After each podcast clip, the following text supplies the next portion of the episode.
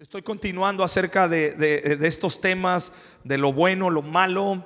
Eh, la vez pasada hablamos de cómo nosotros eh, pensamos ser buenos, pero según la, la- idea humana. Hoy te quiero hablar de una actitud que tú y yo tenemos que tener para cuidarnos. Y dice 2 de Corintios capítulo 10, en el verso 12, si ustedes piensan que están firmes, ¿qué tenemos que hacer? Tengan cuidado de no caer.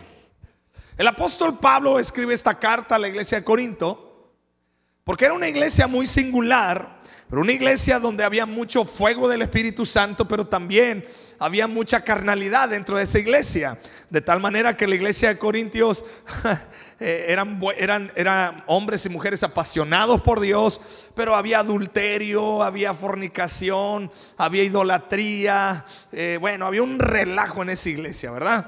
Pero aún, Pablo les escribe estas cosas. Y en el capítulo 10 de 1 Corintios, Pablo les advierte acerca de, de la idolatría de acerca de adorar otros ídolos, porque ellos pensaban que pues no había problema, Dios me ama, Dios me salva y a mí no me va a pasar.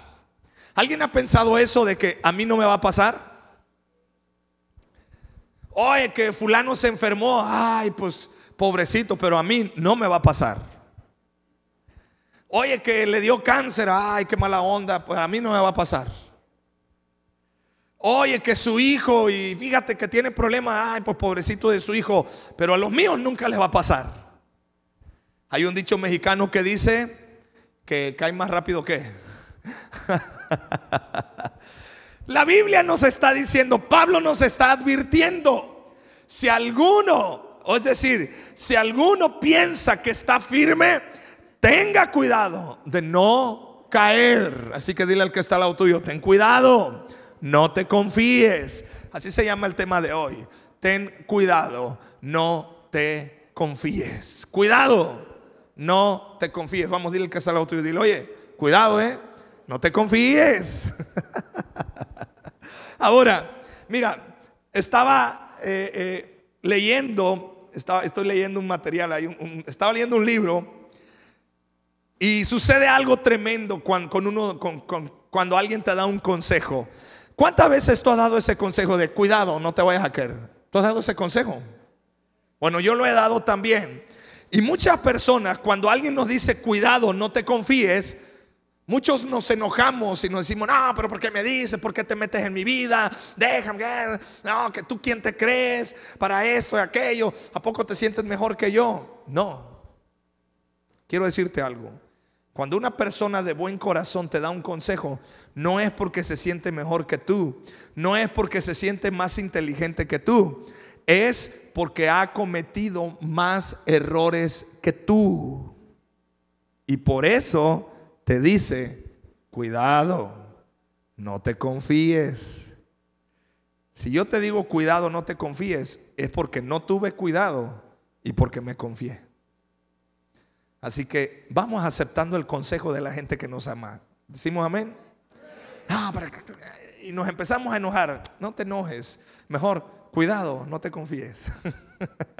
Bien, vamos a estudiar el mensaje de Jesús a la iglesia de Éfeso. Apocalipsis capítulo 2,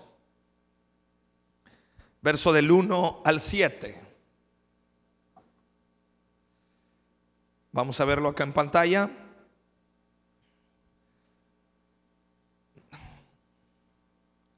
Y déjame pongo aquí el contador. Muy bien. ¿Ya lo tenemos? Bueno, dice así, escribe esta carta al ángel de la iglesia de Éfeso. Este es el mensaje de aquel que tiene las siete estrellas en la mano derecha del que camina en medio de los siete candelabros de oro. Yo sé todo lo que haces y he visto tu arduo trabajo y tu paciencia con perseverancia. Sé que no toleras a la gente malvada. Has puesto a prueba la- las pretensiones de esos que dicen ser apóstoles, pero no lo son. Has descubierto que son mentirosos. Has sufrido por mi nombre con paciencia sin darte por vencido. Pero, diga conmigo, pero, Otra vez diga conmigo, pero. Ya cuando alguien te dice pero o cuando la Biblia dice pero es que hay un, hay un prietito en el arroz, ¿verdad? Pero tengo una queja en tu contra. No me amas a mí, ni se aman entre ustedes como al principio. La versión Reina Valera dice, has dejado tu primer amor. Pero quise escoger esta versión porque esta versión expande el término a decir, no me amas a mí, dice Dios, pero también ya no me amas, ya no me amas igual y ya no amas igual a tu prójimo. Wow, eso es el amor. Mira hasta dónde has caído y vuélvete a mí y haz las obras que hacías al principio. Si no te arrepientes, vendré y quitaré tu candelabro de su lugar entre las iglesias. Pero tienes esto a tu favor. Odias las obras malvadas de los nicolaitas, al igual que yo. Todo el que tenga oídos para oír debe escuchar al Espíritu y entender lo que Él dice a las iglesias. A todos los que salgan vencedores, les daré el fruto del árbol de la vida que está en el paraíso de Dios. ¿Alguien dice amén a esta palabra? El Señor Jesús está hablando a la iglesia de Éfeso. Y el Señor Jesús halaga todas las virtudes. Dicho sea de paso, nos está enseñando cómo nosotros tenemos que exhortar a una persona. Antes de decirle qué no hacer, primero tienes que observar todas las cosas buenas que ha hecho esa persona. Y te aseguro que si tú analizas la vida de cada persona, son más las cosas buenas que las malas. Cada vez que tú hables con tu pareja, analiza todas las cosas buenas que tiene tu pareja. Son más las cosas buenas que las malas. ¿Por qué no me dice amén? Porque puras cosas malas ves, ¿verdad? Yo hago una dinámica de repente con los matrimonios y les doy una, hoja partida en una raya a la mitad y en una parte le digo, escríbeme, escríbeme dos cosas malas de tu pareja y escríbeme 25 cosas buenas de tu pareja. ¿Sabes cuántas cosas buenas me ponen? Dos. ¿Sabes cuántas cosas malas me ponen? 25. Luego me dicen, pastor, ¿nomás dos cosas malas? Le digo, pues sí, nomás. Le digo. Le digo, y 25 cosas buenas. Ay, 25 cosas buenas. Ah. Jesús dice, mira, tú eres una iglesia excelente, Éfeso. Eres una iglesia que, que, que, que, que te esfuerzas, eres trabajadora, es más, eres sufrida, sabes cómo, cómo, cómo tratar a los siervos de Dios y a los que se dicen ser siervos de Dios, los pones a prueba y los tú solita descalificas porque tienes discernimiento. Pero una cosa tengo en contra de ti, has dejado tu primer amor. Y esa es la advertencia, amada iglesia, familia, amigos. El Señor te dice, cuidado, no te confíes. Te voy a decir algo, no es lo mismo, no es lo mismo perder que dejar. Te explico, cuando tú pierdes algo, no sabes dónde está. Alguien pierde los lentes, pierdes el celular, pierdes el anillo de boda, pierdes el reloj. Eh, y algunos hasta por desordenados, ¿verdad? Andamos ahí, este, no sabemos dónde dejamos las cosas. Pero escúchame, una cosa es perder. Cuando tú pierdes algo, no sabes dónde quedó, ni sabes en qué momento lo perdiste. Pero otra cosa es dejar. Y el Señor Jesús le dice a la iglesia, has dejado tú primer amor. Dejar, tú sabes dónde lo dejaste. Te hago una pregunta, los que vinieron en, auto, en, automóvil, ¿sabes dónde dejaste tu auto? ¿Sabes o no sabes? ¿Verdad? Pero si, si se te pierde el auto que dicen, no sé dónde, no, pues, pues ¿dónde lo dejé? Tu primer amor, amar a Dios y amar a todos, es algo que si no tenemos cuidado, es algo que si nos confiamos, lo vamos dejando poco a poco. Te lo explico de otra manera, es como el ejercicio. Tú no pierdes hacer ejercicio, dejas de hacer ejercicio. ¿Sí me explico? Y sabes en qué momento dejaste de hacer ejercicio.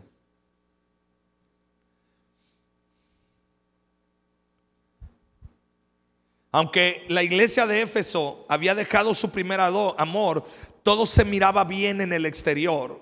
Mira, si tú te hubieras ido a congregar a esa iglesia, seguro hubieras pensado, esta es una iglesia donde suceden cosas extraordinarias, están haciendo tanto y en verdad cuidan de la verdad. Al mismo tiempo pudieras haber tenido un sentimiento vago y falto de paz, aunque pudiera ser difícil capturar y captar la esencia. El problema era serio para esta iglesia, llamada iglesia, déjame decirte, el problema es serio para cada uno de nosotros.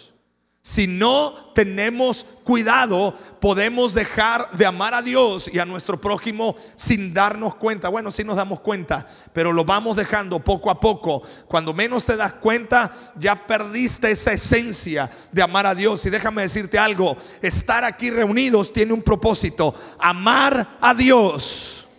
¿Alguien ama a Dios? Jesús dijo, Toda la ley se resume en dos mandamientos. Amarás al Señor tu Dios con todo tu corazón, con todas tus fuerzas, con toda tu alma. Y el segundo mandamiento, ¿alguien se lo sabe cuál es? ¿Amarás a quién? Amar a Dios no hay problema. ¿Quién no ama a Dios? Dios que te perdona, Dios que te restaura, Dios que te sana, Dios que te liberta, Dios que te llena paz. ¿Cómo no amar a ese Dios tan bueno? ¿Alguien está enamorado de nuestro amado Jesucristo? El problema comienza cuando tenemos que amar al prójimo. Dice Cantinflas al próximo. Ahí está luego, luego.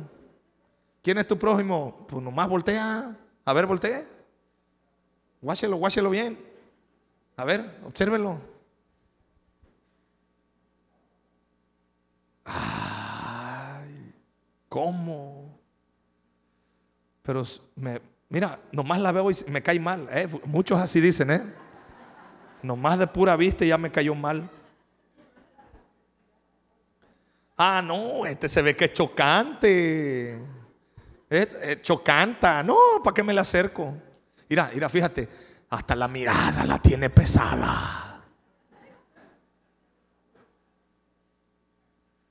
¿Ves cómo se ríe? Luego se ve que no tiene respeto. Mira, mira, mira, mira, mira. Mm.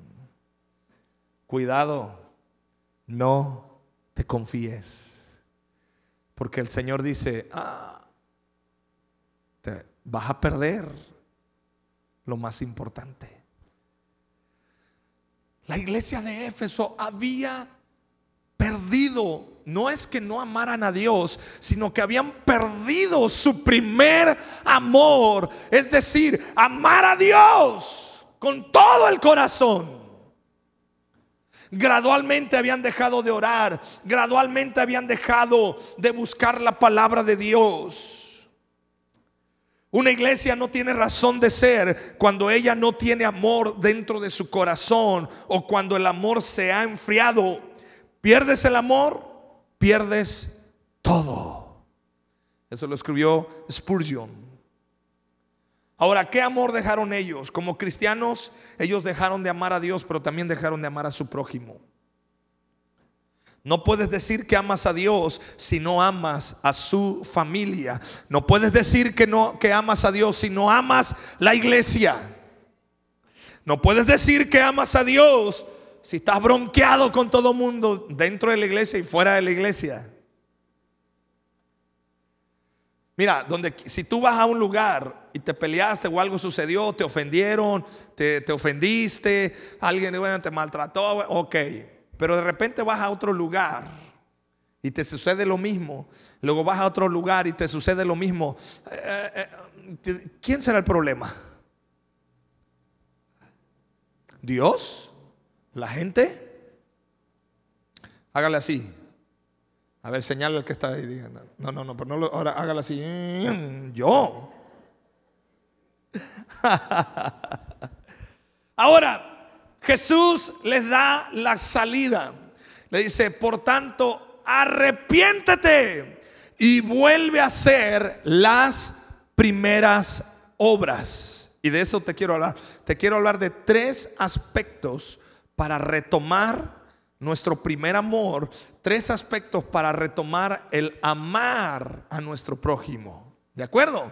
Número uno, necesitamos discernimiento espiritual.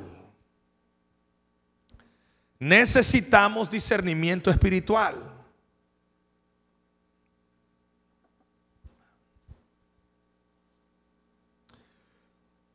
Quiero que leamos una historia de un tremendo hombre de Dios, un guerrero extraordinario, que por falta de discernimiento cometió un error que les costó caro al pueblo de Israel. Josué capítulo 7, verso 1. Te voy a explicar. Cuando Josué entra a Jericó, vencen a, todo Jericó, cayeron las murallas de Jericó. Y bueno, fue tremenda la victoria que Dios les dio. Pero había, Dios había dado una instrucción y les había dicho, no tomen del anatema, no agarren las cosas consagradas porque son para mí.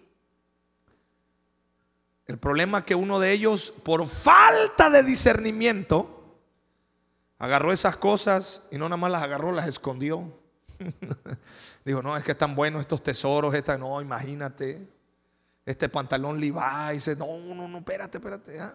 Bueno, leemos. Sin embargo, Israel desobedeció las instrucciones sobre lo que debía ser apartado para el Señor.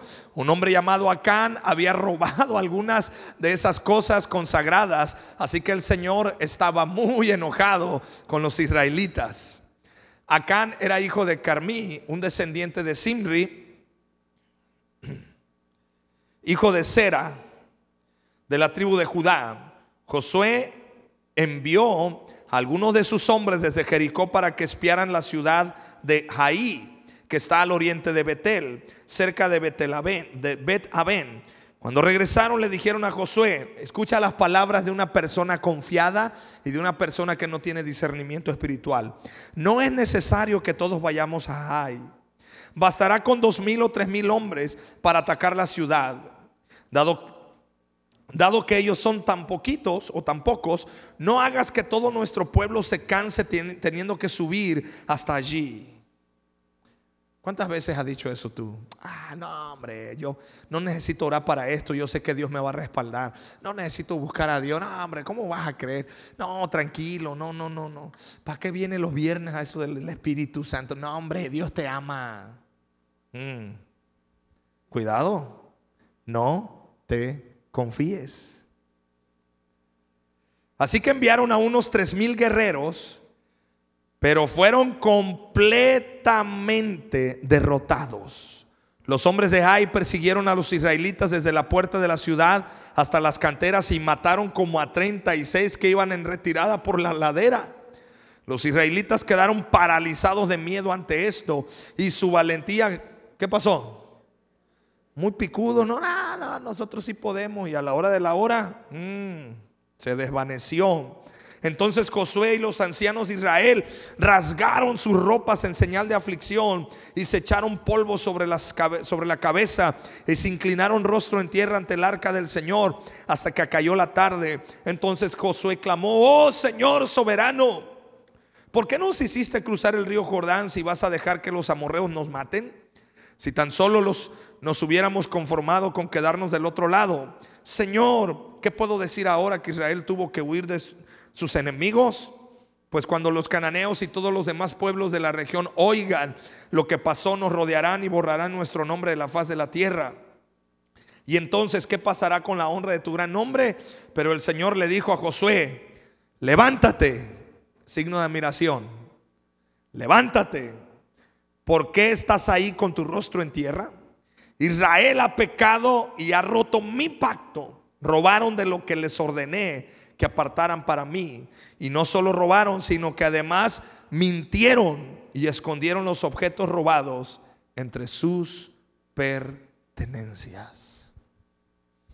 Cuando tú y yo no tenemos discernimiento, le damos cavidad a nuestra vida a cosas, actitudes, palabras, pensamientos y a veces hasta amistades que son como un anatema que escondemos y que nos absorben nuestra vida espiritual. Necesitamos discernimiento, amada iglesia, familia. Discernimiento para criar a tus hijos. No todo lo que brilla es oro. ¿Te acuerdas que te lo dije el domingo pasado? Discernimiento para con nuestras parejas, discernimiento para con nuestro matrimonio, discernimiento para, para nuestros negocios, porque no todas las cosas que parecen buenas terminan siendo provechosas para nuestra vida. Josué había tenido una gran victoria. Dios se manifestó poderosamente, pero ¿qué sucede después? Se confiaron. Diga conmigo, se confió. Dile que está al lado tuyo, no te confíes. Ah, a mí no me va a pasar. No, yo ya tengo muchos años en la iglesia. Yo ya conozco de la palabra de Dios. ¿Cómo vas a creer, hombre, que a mí me va a pasar? Ándale, pues. Al rato vas a andar diciendo que a Chuchita la bolsearon. Porque no se trata de confiar en tu experiencia, no se trata de confiar en qué tanto sabes, qué tanto conoces, qué tantas experiencias has tenido con el Espíritu Santo. Si no hay una renovación continua y constante en tu vida espiritual, podemos caer. Es lo que le estaba pasando a la iglesia de Éfeso. Dejaron su primer amor. Sucede que después de que Dios te da una gran victoria, como que viene un tiempo de relajación espiritual y pensamos que ya la hicimos.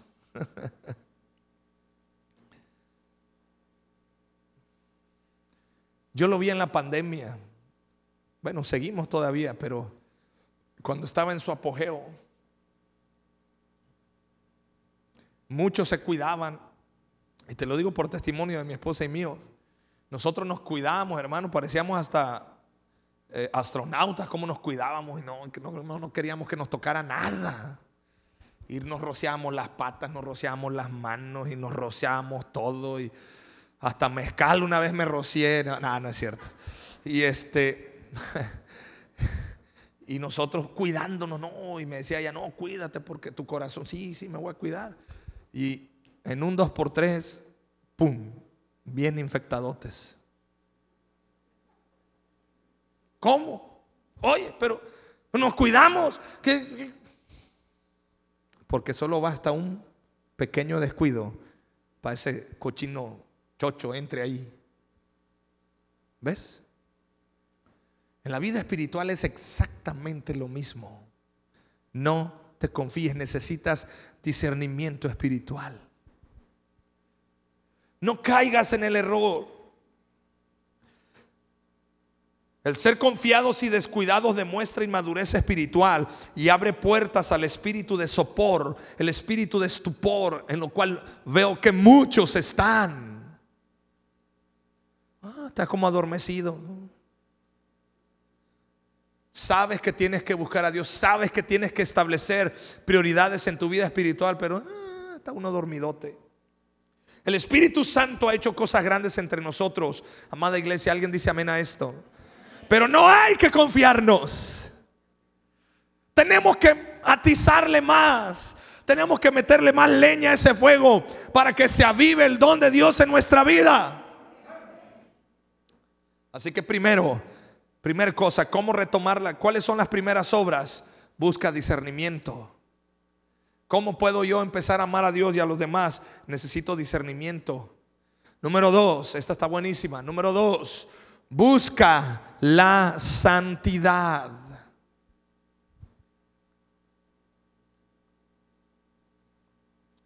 Hebreos 12, verso 12 al 15. Por lo cual levantad las manos caídas y las rodillas paralizadas y haced sendas derechas para vuestros pies, para que lo cojo no se salga del camino, sino que sea sanado. Seguid la paz con todos. Diga conmigo, con todos. ¿Qué significa todos? ¿Quiénes son todos? El que te cae bien, pero también el que te cae mal. El que te trata bien, pero también el que te trata mal. El que te sonríe, pero el que te hace cara de enojado también. Con el que conectas, qué chido. Pero con el que te cuesta trabajo conectar, también. Con ese jefe endemoniado que tienes ahí en tu trabajo, lo bendecimos en el nombre de Jesús o la bendecimos, también te tienes que llevar bien. Seguid la paz con quienes? Con todos. Y la santidad, sin la cual nadie verá al Señor. Mirad bien, no sea que alguno deje de alcanzar la gracia de Dios, que brotando alguna raíz de amargura os estorbe y por ella muchos sean contaminados. Aquí la palabra de Dios nos exhorta a seguir la paz con todos y la santidad. Amigo, familia, déjame decirte esto. ¿Por qué nosotros dejamos nuestro primer amor? ¿Por qué nosotros dejamos de amar a la gente? Porque le damos lugar a la amargura.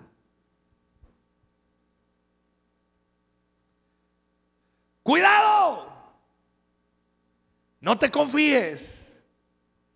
¿Habrá amargura en tu corazón? ¿Habrá recelo? ¿Habrá situaciones en tu corazón que necesitas resolver con alguien más? Cuidado. ¿Cómo sigo yo la santidad?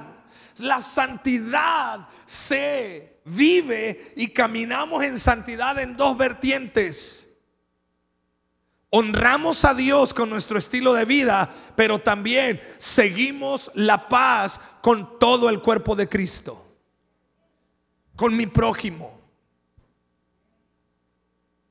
Es decir, cuando yo sano mis relaciones interpersonales, estoy buscando la santidad de Dios. Tú necesitas más santificación. No, pastor, sí, mire, eh, me vas a responder como le respondió el, el, hombre rico a Jesús. No, pues todo eso lo hago. Vengo a la iglesia, ofrendo diezmo, me llevo bien con mi esposa, trato bien a mis hijos, soy responsable en la casa. Las mujeres pueden decir, no, pues todo está bien en casa, le doy de comer. Ok. Pero, ¿y ese pendientito que tienes con la otra persona? Ese sentimientito que traes. Es chiquito, no es mucho, hombre. Pero ahí está. Tú necesitas, hoy mismo, te hablo en el poder del Espíritu Santo. Tú necesitas hoy mismo, yo no sé quién reciba esta instrucción. Hoy mismo necesitas hacer esa llamada, escribir ese mensaje o visitar y buscar la paz con todos. No te estoy diciendo que tienes que volver otra vez a como antes, no, porque hay relaciones que lamentablemente ya no van a poder funcionar como antes. Algo se rompió, pero sí hay que tener sanidad en el corazón.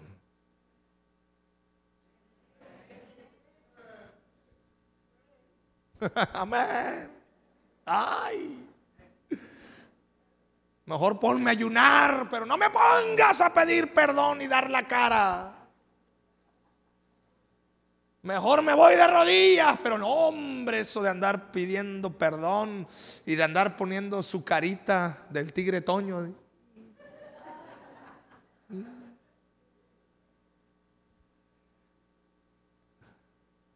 Cuidado, cuidado, no te confíes. Ese silencio me está diciendo que entró profundo.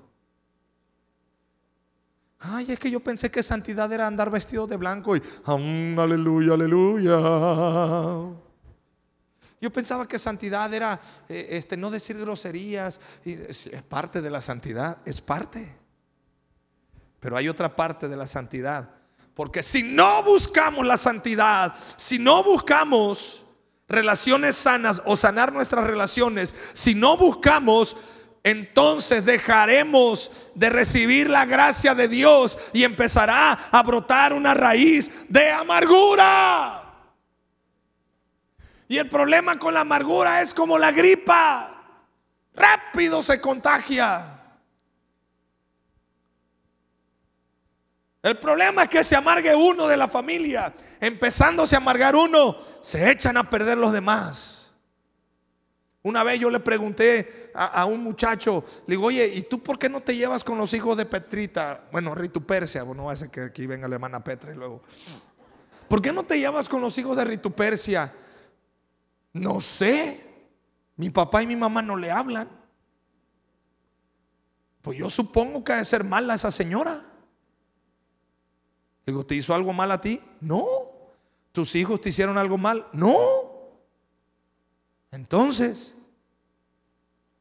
porque la amargura es una raíz que empieza a contaminar a otros. Y eso hace que tu amor por Dios mengüe y que tu relación con los demás mengüe. Y entonces el Señor por eso habla a la iglesia de Éfeso, el Señor Jesús, y dice, tengo esto contra ti, has dejado de amarme como antes y has dejado de amar a los demás. Aleluya. Si me ayudas, por favor, Pedro. No estoy enojado, ¿eh? ni piense que es la palabra de Dios.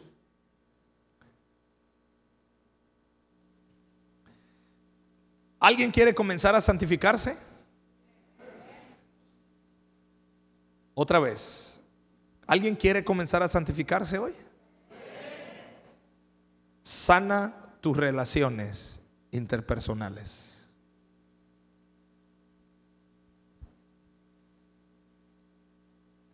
Haz esa llamada. Escribe ese mensaje. Suelta a quien tengas que soltar. Y si en ti está la capacidad y la situación se presta para que puedas ir a ver a esa persona. Si la situación no se presta, está bien, no pasa nada. Pero se trata de que tú sanes en tu corazón. Y más con los de tu familia. Y más con nuestros hermanos de la iglesia. Con la familia de Cristo. Y me voy más profundo con el liderazgo de la familia de Cristo. O sea, en pocas palabras, ya perdóneme pues, hombre. Perdona a tu líder. Perdona ese apoyo en Grupo Conexión que a lo mejor te dijo algo que no te gustó o te ofendió. ¿Qué te parece si sanamos las relaciones y buscamos la santidad? Es más, ve practicando, dile al que está al lado tuyo, mira, perdóname. ¿De qué? No sé, pero vamos practicando, hombre, perdóname. Y tú respóndele, está bien, te perdono. Vamos practicando, dile, a ver, te perdono, eh, te perdono. Perdono.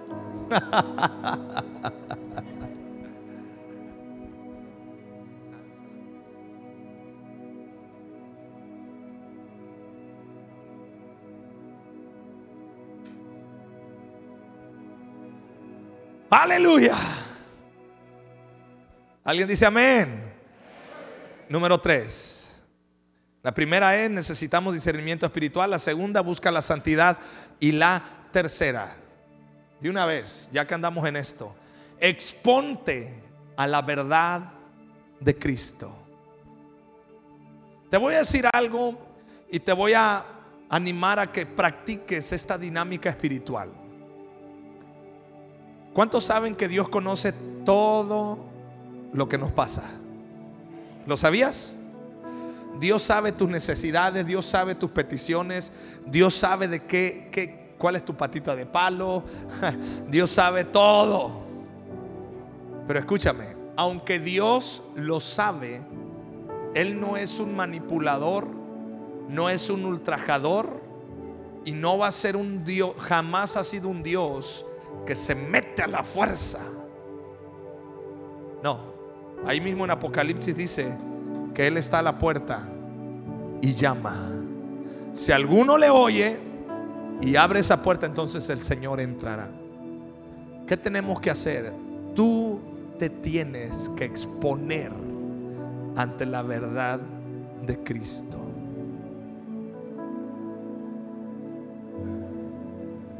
Mira, no sé si se pueda multimedia. ¿Se puede que apaguen todas las luces y dejen una sola? ¿Se puede o no se puede? A ver, échale. Te voy a explicar qué es exponerme a la verdad de Cristo. Nomás dejen una. No sé cuál. Ahí está, mira. Si yo estoy acá, en lo oscurito, ¿ah?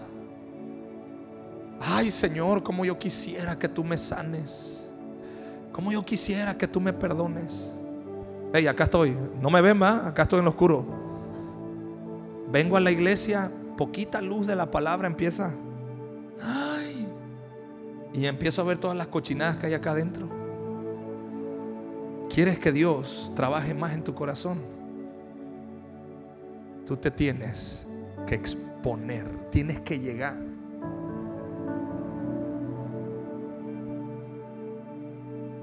Porque lámpara es a mis pies tu palabra y lumbrera a mi camino.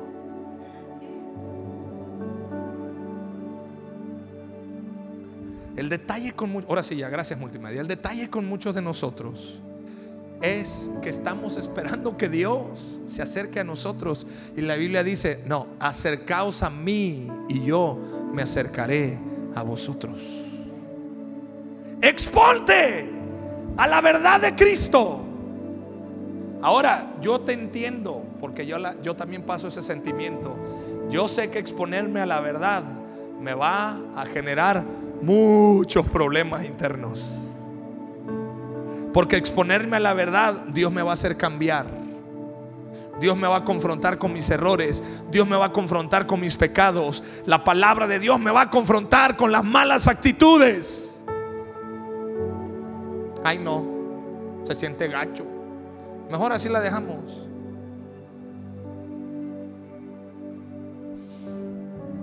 Jeremías 17, verso de 9 al 10. Engañoso es el corazón más que todas las cosas y perverso. ¿Quién lo conocerá? Yo Jehová, que escudriño la mente, que pruebo el corazón para dar a cada uno según su camino, según el fruto de sus obras. Cuidado, no te confíes. No hay nada más engañoso e inestable que nuestro propio corazón. Continuamente tienes que estar revisando la bitácora de tu corazón porque es muy fácil que éste se deslice fuera de los propósitos de Dios. Continuamente usted tiene que estar, hermano, exponiéndose a la luz. Vaya, pues, para los que tenemos automóvil, tenemos que estar revisándole el aceite al motor de vez en cuando, ¿sí o no? Porque luego se pone eh, quemado y, ya no funciona. Salmo 139, verso 23 al 24. Examíname, oh Dios, y conoce mi corazón. Pruébame y conoce los pensamientos que me inquietan. Señálame cualquier cosa en mí que te ofenda y guíame por el camino de la vida eterna. No te examines tú. No, no, no, no, porque tú te vas a probar, hermano. Un maestro en la preparatoria nos hizo esa, trampa. Nos hizo tres preguntas en un examen, primera unidad. Y la primera pregunta es, ¿qué tan buen estudiante te consideras? Ahí estábamos todos así. Híjole, ¿qué le pongo? No, yo me sorrajé chulada. Dije, yo soy un excelente estudiante. Chulada. Segunda pregunta que nos puso. ¿Qué pudieras mejorar en tu vida académica? Yo le contesté muchas cosas. y la tercera pregunta que nos hizo es, ¿qué calificación te mereces para este curso?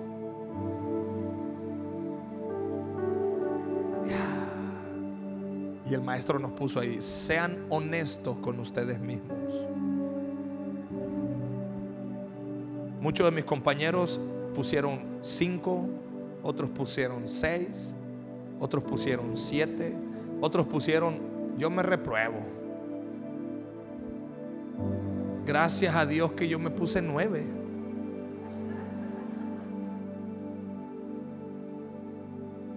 Acabamos el examen, el maestro recoge el examen. Dice, bueno muchachos, déjenme decirles que en todo este curso la calificación que se pusieron es la que tienen. El que pasó, el que se aprobó, qué bueno, y el que se reprobó, pues ya está reprobado. Yo cuando escuché dije, ay, gloria a Dios, puse nueve, bendito sea Dios. Es que si tú te pruebas a ti mismo, el corazón te puede engañar, ¿sí me explico? Pero si tú dejas que Dios te examine, la verdad de Cristo viene a tu corazón.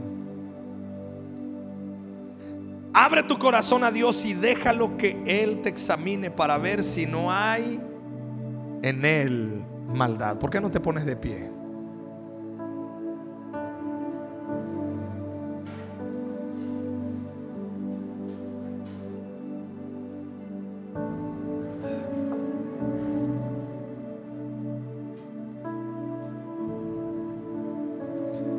Jesús le dice a la iglesia de Éfeso, por tanto, arrepiéntete, mira de dónde has caído. Pablo le dice a Corintios, si alguno cree que está firme, tenga cuidado de no caer. ¿Qué tenemos que hacer, amada iglesia? Arrepentimiento. El arrepentimiento abre puertas para un corazón puro. Ojo, eh, arrepentimiento. Arrepentimiento es cambiar de dirección. Si hacía algo, ya no lo hago, ahora me cambio de dirección. No te estoy diciendo que, que te sientas un gusano perdido. Ya, no, no, te estoy diciendo que te arrepientas de todo corazón. Nada más. Porque Dios tiene cuidado de ti. ¿Alguien reconoce que necesita que Dios trabaje en su vida? ¿Alguien reconoce que ha perdido el primer amor? A lo mejor en manera gradual. No estoy diciendo que no ames a Dios, ni estoy diciendo que no ames a tu prójimo. Estoy diciendo que ha menguado. Entonces, número uno, necesitas, necesitamos discernimiento. Número dos, necesitamos seguir la paz, seguir la santidad. Y número tres, exponernos a la verdad de Cristo. Quiero terminar con este versículo. Salmo 51, verso 10. El rey David, arrepintiéndose delante de Dios, escribe este salmo. Crea en mí, oh Dios, un corazón limpio y renueva un espíritu fiel dentro de mí. No me expulses de tu presencia y no me quites tu Espíritu Santo. Restaura en mí la alegría de tu salvación y haz que esté dispuesto a obedecerte. ¿Qué te parece si hacemos una oración similar y le decimos, Señor, perdóname? Entonces, en primer lugar, yo quiero orar por los que nos visitan por primera vez para que tú recibas a Cristo Jesús en tu corazón. ¿Habrá alguien que esté acá por primera vez, que nunca ha recibido a Cristo en su corazón?